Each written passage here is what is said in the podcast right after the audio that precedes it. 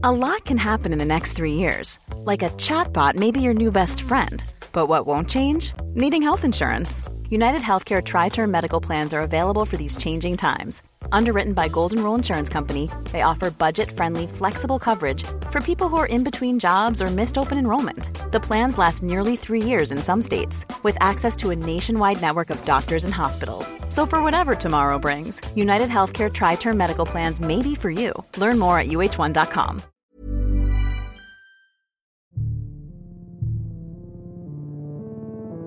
Les grandes affaires criminelles de nos régions, les grands procès, les cold cases, les témoignages, les décryptages, des récits, crimes et mystères, des Alpes jusqu'à Marseille, c'est le podcast fait divers du Dauphiné libéré.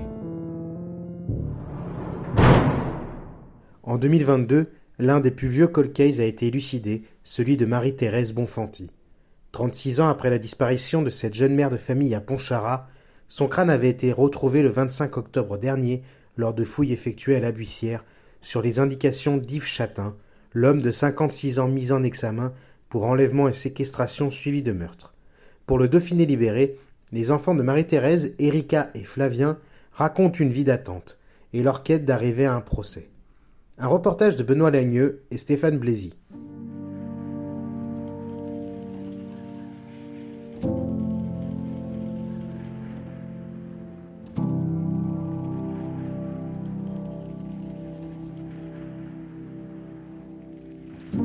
Le 22 mai 1986, Marie-Thérèse Bonfanti, jeune mère de famille de 25 ans, avait mystérieusement disparu dans le quartier de la gare à Pontcharrat, dans l'Isère. Deux ans plus tard, l'enquête qui n'avait rien donné s'achevait par un non-lieu. Mais sa famille n'a jamais abandonné l'idée d'avoir un jour des réponses aux nombreuses questions qu'elle se posait. Et en 2020, elle relança l'enquête avec le procureur de la République de Grenoble. En mai 2022, 36 ans plus tard, Yves Chatin, déjà soupçonné en 1986, a finalement avoué le meurtre de Marie-Thérèse, pour lequel il est désormais mis en examen. Le Dauphiné libéré a rencontré Erika et Flavien, les enfants de Marie-Thérèse. En 86, Erika avait 4 ans et Flavien avait seulement quelques mois. Ils se sont confiés avec pudeur et dignité à notre journal sur les 36 années pendant lesquelles ils ont vécu et se sont construits sans leur mère, pire, en ne sachant pas ce qui lui était arrivé c'est une histoire qui paraît complètement folle. Et même moi, des fois, j'ai l'impression que c'est pas mon histoire. Qu'on parle de quelqu'un d'autre, ou je, sais pas, je regarde une série télé, je sais pas. C'est euh, assez bizarre de se dire que, ben oui, ça nous arrive, quoi. Notre histoire, notre vie, elle est euh, quand même euh, exposée à tout le monde. Et mm. c'est vrai que là, en ce moment, on n'est pas dans l'anonymat, quoi. Mais, mais je pense que c'est quand même nécessaire qu'on en parle. Que, qu'on essaye de, faire entendre quand même notre histoire à, un maximum de personnes.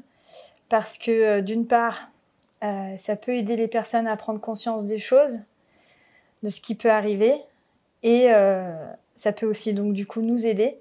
Et par la suite, ben j'espère que ça pourra aussi aider d'autres personnes.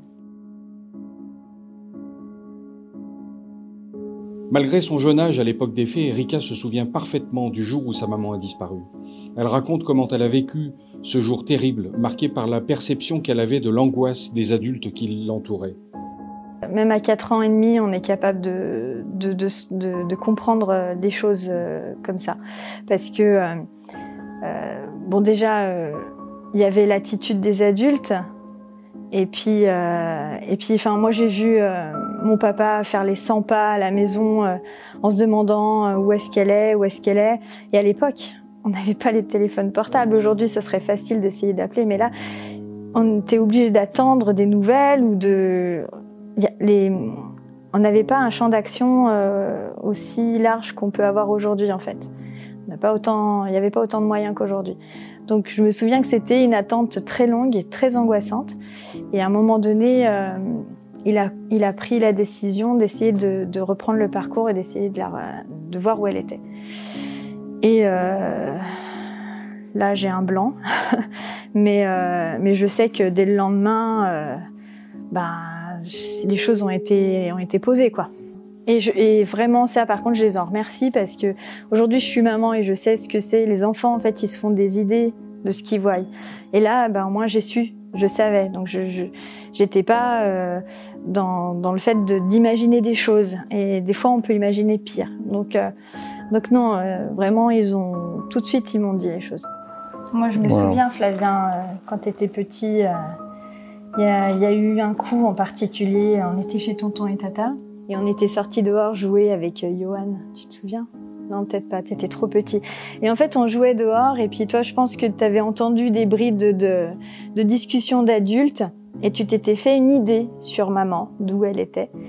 Et on était euh, tous les trois dehors, et tu nous, d'un coup, dans le jeu, tu t'arrêtes, et puis tu nous dis, mais en fait, euh, quand est-ce qu'on va chercher maman à l'hôpital? Et après, euh, je t'avais demandé, je dis, mais, mais pourquoi tu dis ça?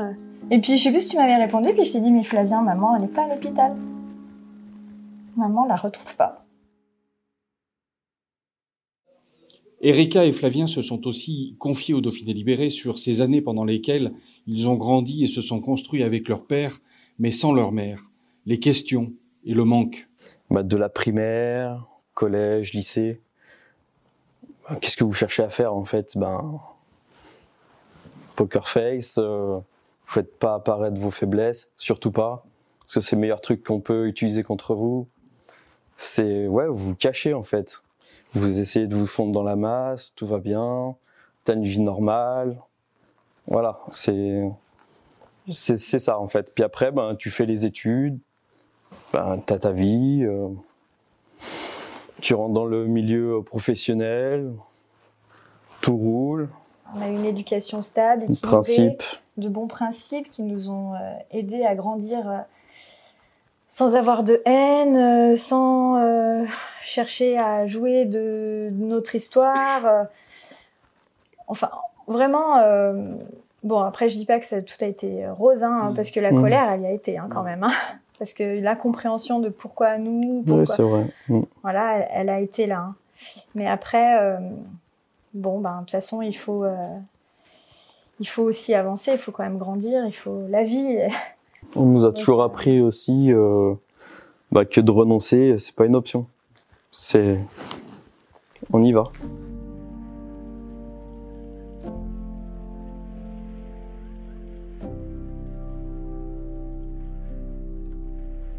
Erika et Flavien sont aussi des parents. Désormais, ils doivent expliquer à leurs enfants pourquoi ils n'ont jamais connu cette grand-mère. Comme à nous, on nous a rien caché.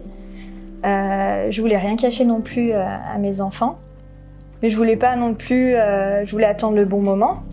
Ma grande, elle a 10 ans, donc si vous voulez, il y a déjà quelques années qu'elle euh, connaît l'histoire, puisqu'elle m'a posé des questions. À un moment donné, elle s'est rendue compte qu'elle avait qu'une seule mamie et deux papis. Et euh, ta maman, à toi, elle est où? La petite, la deuxième, elle a 6 ans et demi. Elle, elle a été mise au courant ben, plus tôt, parce que forcément, avec la grande, on en parlait. Il n'y a pas de tabou. Euh, d'ailleurs, ma fille, euh, la grande, elle m'avait, euh, quand on avait discuté de ça, elle m'avait dessiné. Elle m'avait dessiné avec ma maman en train de, se retrouver. Mmh. Et elle nous a dessiné à l'identique. Et je pense que les enfants, ils comprennent plus qu'on ne le pense. Ils ont beaucoup d'empathie. Ils savent aussi vous réparer quelque part.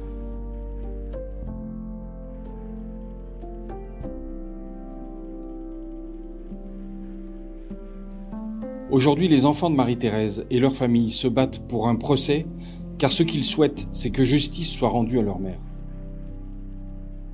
Moi, je vais vous avouer quelque chose, Stéphane. Euh, j'avais peur. Je voulais pas. J'avais peur parce que cette histoire, nous, on a grandi, oui, vous voyez euh, le résultat aujourd'hui, mais il a quand même fallu se blinder, il a quand même fallu mettre de côté des sentiments forts, il a fallu euh, fermer des choses, fermer des portes. Et de se dire qu'on allait rouvrir ça, j'avais pas envie de retomber dedans. Donc j'ai eu un moment d'hésitation. Et puis, euh, mamie, elle avait gardé tout le dossier, donc on avait quand même de la matière. On avait de la matière et on s'est dit, bon, c'est peut-être pas pour rien, quoi. Et tonton a eu l'opportunité de pouvoir travailler dessus en profondeur avec euh, une personne, un ami de la famille qui a vraiment, vraiment aidé. Et on s'est dit, ben, qu'est-ce qu'on a à perdre? Que c'est pas de la vengeance. On souhaite un procès pour rendre justice à maman, vraiment.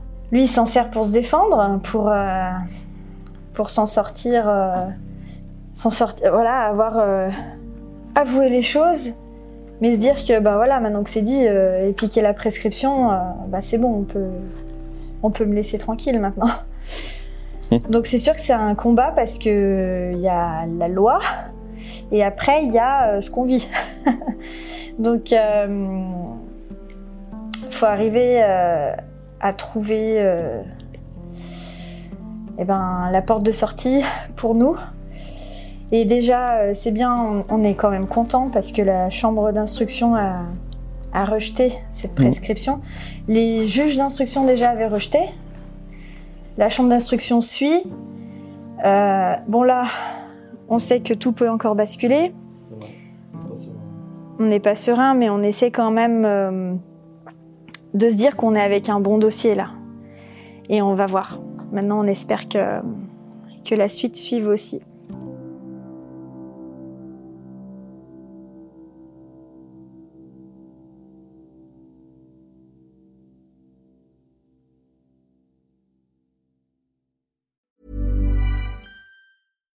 Support comes from ServiceNow, the AI platform for business transformation. You've heard the hype around AI. The truth is, AI is only as powerful as the platform it's built into. ServiceNow is the platform that puts AI to work for people across your business, removing friction and frustration for your employees, supercharging productivity for your developers, providing intelligent tools for your service agents to make customers happier all built into a single platform you can use right now. That's why the world works with ServiceNow. Visit servicenow.com/slash AI for people to learn more.